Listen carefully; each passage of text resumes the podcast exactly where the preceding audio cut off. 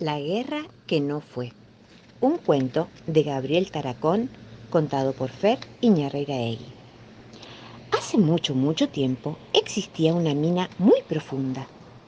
Con el mineral de hierro que sacaban de la mina, Maese Antón fabricaba las mejores espadas del país. Aunque al rey le gustaban muchísimo sus espadas, Maese Antón no estaba satisfecho porque sabía que todavía no había sido capaz de fabricar la espada perfecta. Una tarde, cuando se estaba echando una siestita bajo su árbol favorito, Maese Antón vio aparecer en el cielo una gran bola de fuego. Asustado, se acercó al agujero que el meteorito había hecho al caer. Este pedrusco tiene mucho hierro, exclamó Maese Antón.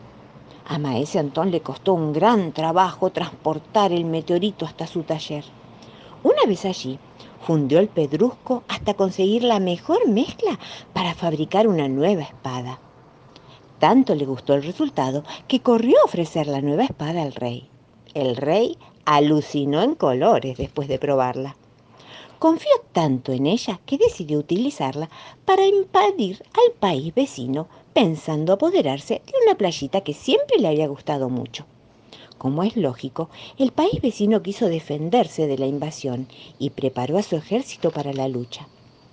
Cuando los dos reyes se encontraron cara a cara en el campo de batalla, se lanzaron a comprobar la dureza de sus espadas.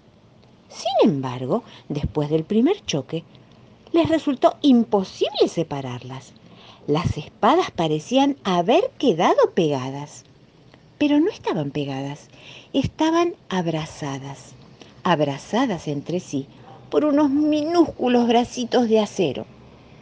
Las demás espadas de la batalla pensaron también que era mucho mejor para la salud abrazarse antes que golpearse e imitaron la postura. Como resultado, fue imposible seguir luchando con las espadas pegadas. Los dos ejércitos entonces decidieron retirarse cada uno por su lado. Las armas quedaron abandonadas sobre el campo y la leyenda cuenta que a partir de entonces el lugar quedó bautizado como la pradera de las espadas abrazadas. Durante siglos, la pradera de las espadas abrazadas sirvió como lugar de reunión para las personas que amaban la paz y aborrecían la guerra. De todas formas, si van hoy a visitar el lugar, se van a encontrar con que han construido un gran centro comercial encima. Pero eso es lo de menos. Lo que de verdad importa es que por debajo, enterrada en las profundidades de la tierra, las espadas han aprendido a entenderse entre ellas y se pasan los días charlando, charlando y extrañándose cuando recuerdan las tonterías por las que los hombres se pelean allá arriba, en la superficie. El pendiente del tío de Juan. Un cuento de Manel Alonso y Catalá contado por Fer Iñarreiraegui. El tío de mi amigo Juan lleva un pendiente colgando del lóbulo de la oreja izquierda. Poca gente sabe por qué razón se hizo un agujero y se puso un aro de plata que lo hacía parecerse a uno de esos piratas de película. Juan, un día que estábamos merendando en su casa, nos lo contó con todo lujo de detalles. Todo comenzó un jueves de primavera, cuando el tío entró en una tienda de animales de la ciudad para comprarse una mascota. El propietario desde su rincón lo observaba con detenimiento y antes de que el tío pudiera abrir la boca le dijo, He visto en sus ojos que es usted una persona idónea para cuidar de un animal muy especial. El tío lo miró sorprendido. ¿Cómo había conseguido crearse una opinión sobre él solamente con mirarlo? El vendedor entonces le dijo, se trata de un loro enano.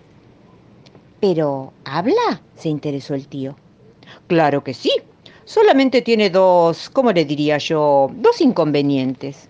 Ah, ya me imaginaba yo que el loro no sabía hablar. No, no, no, sí, sí, sí, el loro habla, pero tan solo para decir la verdad. Bueno, eso está bien. Y la segunda es que a medida que se va haciendo más viejo, va reduciéndose en tamaño. ¿Le interesa? Sí. ¿Cuánto me pide por él? Espere un momento que se lo pregunto al loro. 100 euros, ni uno más ni uno menos. Creo que es un precio justo. Entonces el tío le preguntó al loro, ¿Es justo el precio que me piden por vos? Sí, lo es, dijo el loro.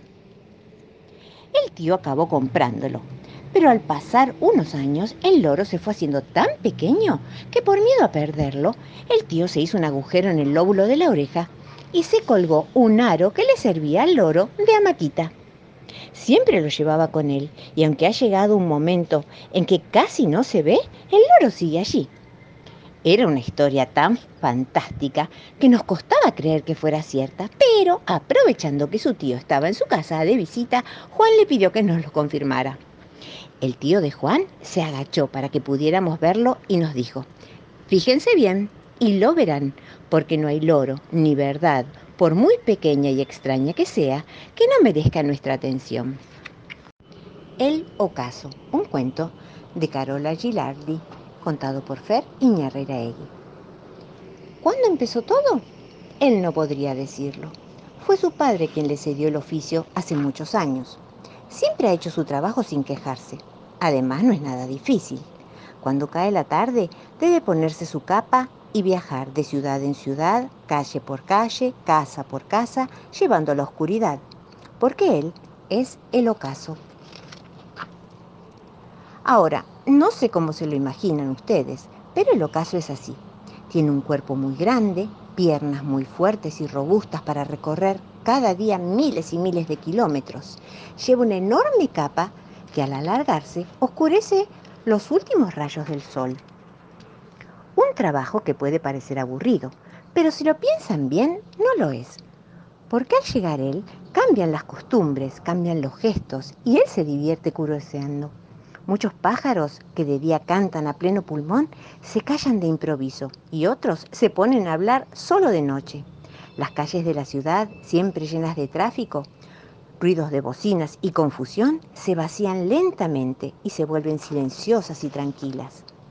También con él salen algunos granujas que, vaya, se aprovechan de la ausencia de luz para hacer destrozos. No soporta leer en el periódico al día siguiente, al amparo del ocaso, dos ladrones han robado a Gelidoro, el adorado papagayo. Otros han roto los juegos de una plaza. Él no ayuda a nadie, y menos a los bribones. Bueno, en realidad algo de ayuda aquí y allá sí queda. A los vagabundos intenta ofrecerles abrigo, y para los enamorados vuelve más sugerentes las horas de amor. Lo que más le gusta es encontrarse con los niños, pero son justamente estos su mayor problema. Todos tienen mucho miedo de él.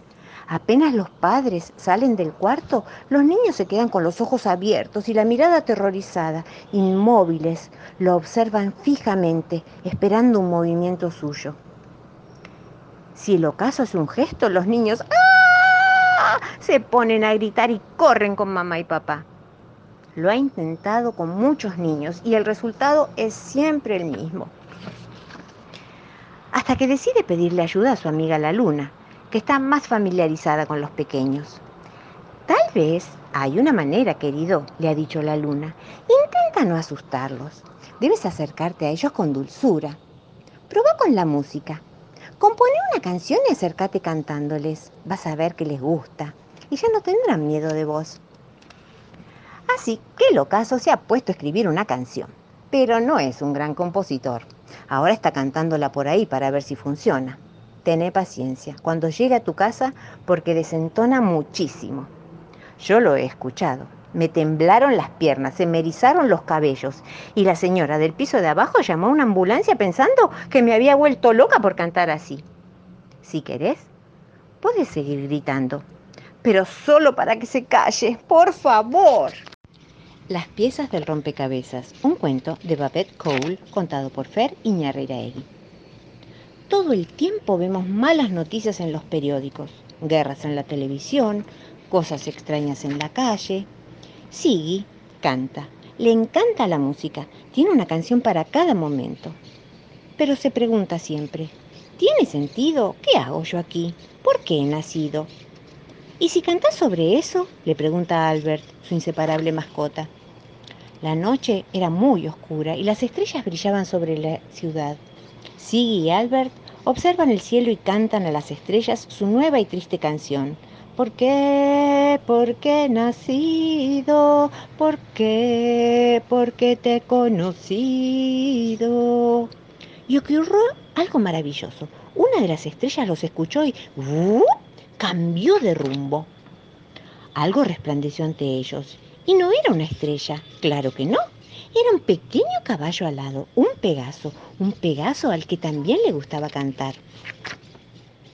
Sujétate fuerte, cantaba el pony. Este será el mejor viaje de tu vida. Ahora vas a entenderlo. Y lo llevó a surcar los cielos. Mira ahí abajo. ¿Quiénes son? Son papá y mamá, contestó Siggy. Ellos nacieron para que vos pudieras venir al mundo, dijo el Pegaso. Los médicos, las enfermeras y los dentistas, todos ellos nacieron para que vos fueras un niño sano. También tus maestros y profesores, ellos nacieron para ayudarte a cumplir tus sueños. De vez en cuando se enfadan, sí, pero debes escucharlos cuando hablan. Dizzy Jones, tu héroe, tu cantante favorito, lo hizo y nació para que vos pudieras inspirarte en él. Algún día serás tan genial como él. ¿Lo sabías? Y aquí está tu hermosa Bella. Habéis nacido para amarlos el uno al otro. Y estos son tus hijos. Han nacido para ser tu futuro. Todo tiene sentido, porque todos tenemos un propósito en el mundo. Formamos parte de un gran entramado en el que todas las piezas se necesitan y se apoyan en las otras. Así nos ayudamos. Cuidar y compartir. Eso es lo que hace girar el mundo. Pero, ¿y yo? ¿Por qué nacido yo? pregunta Siggy. ¿Para qué estoy aquí? ¿Para qué?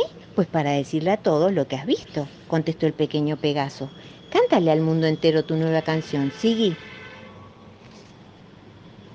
Por eso hemos nacido, el sentido de la vida está en la vida misma y si nos encontramos es para potenciarnos. Conéctate al otro, tiéndele tu mano, conviértelo en tu hermano. Verás que sanador es el amor.